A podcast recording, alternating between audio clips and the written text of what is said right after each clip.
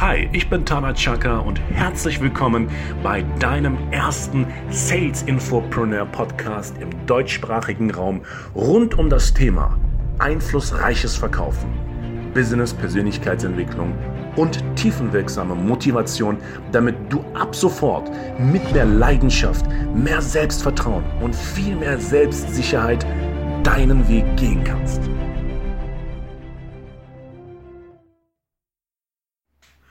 Ja, herzlich willkommen zu einer weiteren Podcast-Reihe. Tana Chaka ist mein Name und in dieser Podcast-Reihe geht es um ein, meines Erachtens nach, ein äußerst wichtiges Thema. Das Thema ist die Angst im Vertrieb. Ich wiederhole, die Angst im Vertrieb. und wie du schon erahnen kannst, so paradox es sich vielleicht anhören mag, die Angst ist gegeben ich persönlich aus meiner Sichtweise, aus meiner Perspektive mittlerweile, nehme die Angst gar nicht mehr für voll. Also ich nehme sie gar nicht mehr ernst. Ich möchte dir aber mal ein paar Phänomene aufzeigen und nach diesem Podcast gebe ich dir sogar sehr gerne eine, einen Tipp mit, eine Strategie mit, sofort umsetzbar, binnen weniger als zwei Sekunden, die dafür Sorge tragen wird, dass du deine Angst sofort im Griff haben wirst. Das verspreche ich dir von ganzem Herzen. Das ist jetzt kein Bullshit-Gelabere, damit du dann weiterhin Aufmerksamkeit, aufmerksam zuhörst. Nein, ich stehe auch für Wahrheit und Klarheit. Aus dem Grunde und Ehrlichkeit natürlich. Deshalb bleib bis zum Schluss da. Das wird jetzt circa maximal 10 Minuten dauern. Okay.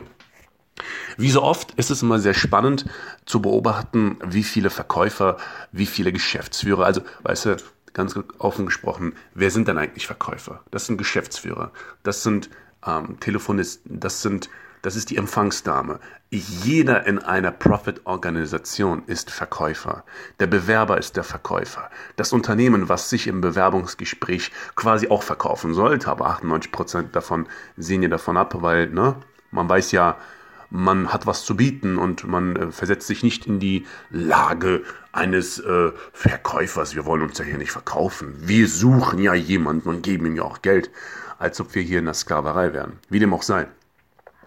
Die Angst ist überall vertreten.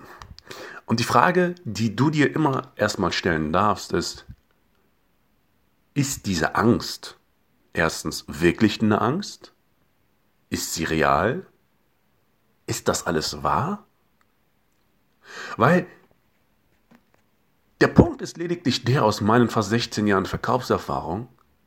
Die meisten Menschen im deutschsprachigen Raum, ich kann überwiegend nur für den deutschsprachigen Raum sprechen, auch wenn ich mit internationalem Publikum gearbeitet habe. Gerade in Deutschland, im deutschsprachigen Raum, Österreich und Schweiz, ist es ja wirklich so, der Verkauf wird ja verteufelt. Okay, es ist halt eine sinnlose Art der Massenhypnose, ja.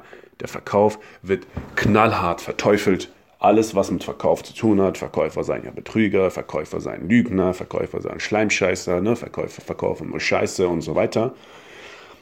All das, wenn das der Verkäufer hört, was passiert mit dem Verkäufer? Er ist zwar Verkäufer, aber komplett dissoziiert mit seiner Seele und mit seinem Körper. Was heißt das? Er ist total distanziert zum Beruf. Jetzt passiert Folgendes. Ist dieser Verkäufer, diese Verkäuferin in Kontakt mit einem Kunden, was passiert dann?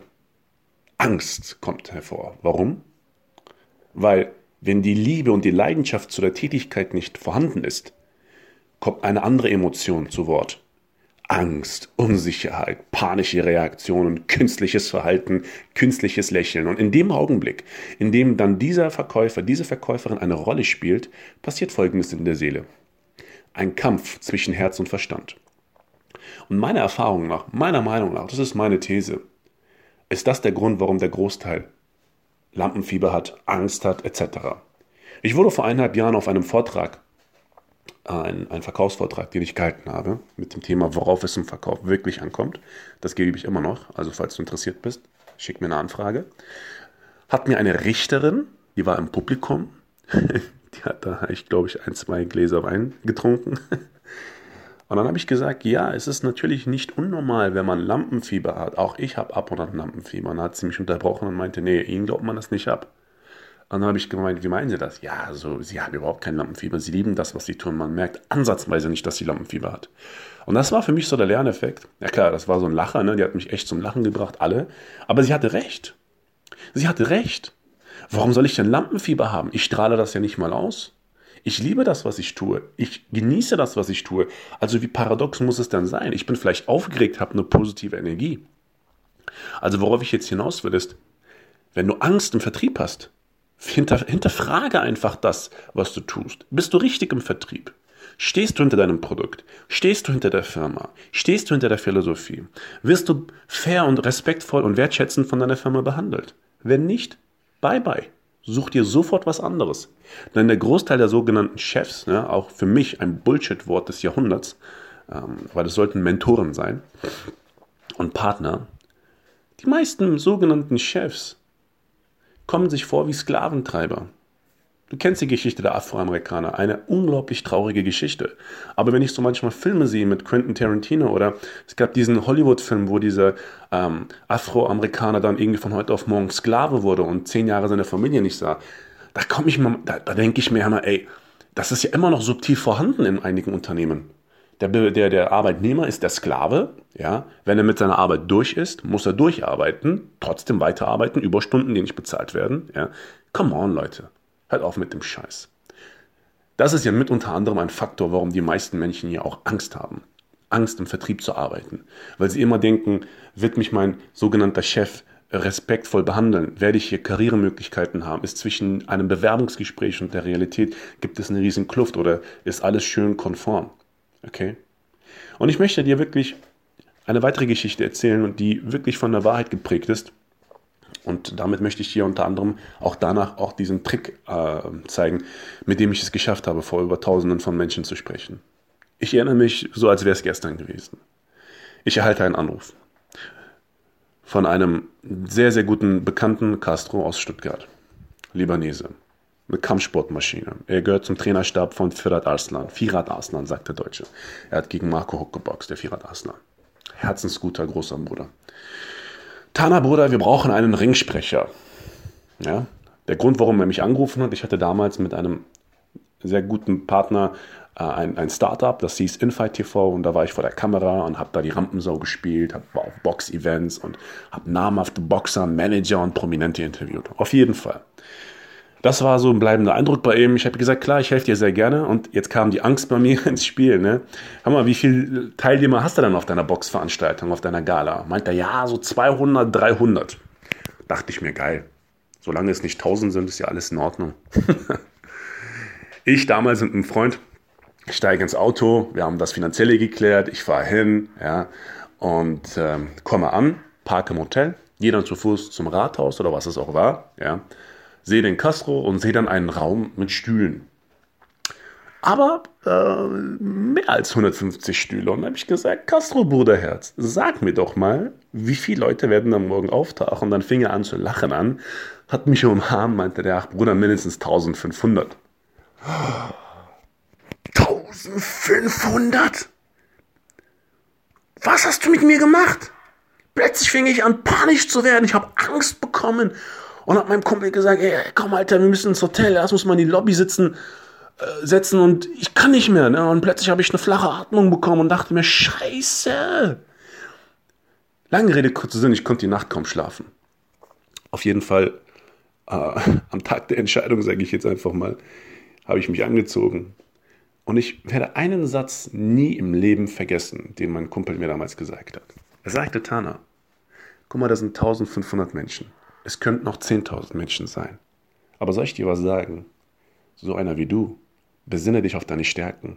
Du kannst labern, du bist super in der Rhetorik, du bist selbstbewusst, du bist sympathisch. Geh raus und zeig denen, dass du es drauf hast. Und hey, es geht gar nicht um dich, es geht um die Boxer. Als ich das gehört habe und zusätzlich diese Technik angewendet habe, die ich dir jetzt gleich verraten werde, glaube mir, vertraue mir, das siehst du auch auf YouTube, ich habe es gerockt. Für einen Ringsprecher habe ich es gerockt. Nicht so wie Michael Buffer, aber ich habe es gerockt. Und da will ich dir eigentlich nur eines sagen. Angst entsteht oft dadurch, dass du völlig die Aufmerksamkeit woanders lenkst, obwohl das völlig irrelevant ist. Primär geht es einfach nur darum, besinne dich auf deine Stärken, wisse, warum du das tust, was du tust. Stehst du wirklich von ganzem Herzen dahinter? Willst du das wirklich, wirklich, wirklich? Denn wenn all das inkongruent ist, also nicht mit deiner Leidenschaft übereinstimmt, wird dein Unterbewusstsein alles dafür tun, dass du komplett einfach mal andere Wege einleitest. Und dann sagst du dir, ach scheiße, ich wirke jetzt total verspannt.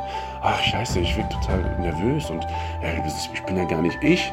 Ganz einfach deshalb, weil die Angst im Vertrieb oft das Resultat von dem ist, dass du dich selbst anlügst. Und ich rede jetzt nicht von den frühkindlichen Traumata, Angst vor Neins und so weiter. Ne? Die spielen natürlich auch eine große Rolle. Wenn überhaupt eine ganz, ganz große Rolle. Aber ich will dir nur eines sagen, Angst im Vertrieb, es gibt zwei Arten von Ängsten. Einmal die Angst, die dadurch entsteht, dass du inkongruent bist. Ja, komplett gar nicht hinter dem, was du tust, stehst, brennst und gar nichts vermitteln kannst. Ja, und die andere Angst ist halt die natürliche Angst. Ich würde sie sogar nicht als Angst betiteln, sondern als aufgeregt sein, weil du dich freust. Und ich wünsche mir, dass du dich immer sehr freust und positive Aufregung hast, eine coole Vibration hast, wenn du verkaufst. Denn das braucht die Welt. Und hier ist der Tipp, den ich dir geben kann, wie ich die Angst immer, die sogenannte Angst, auch wenn ich zu viel Aufregung habe, in den Griff bekomme. Stell dir vor, du bist irgendwann vor einer großen Aufgabe und du machst einfach, bevor du auf die Bühne gehst, bevor du den Telefonhörer in die Hand nimmst und das wichtige Gespräch führst, etc., etc., vor einem Bewerbungsgespräch bist, einfach nur Folgendes. Mach mir nach. Mach mir nach nochmal.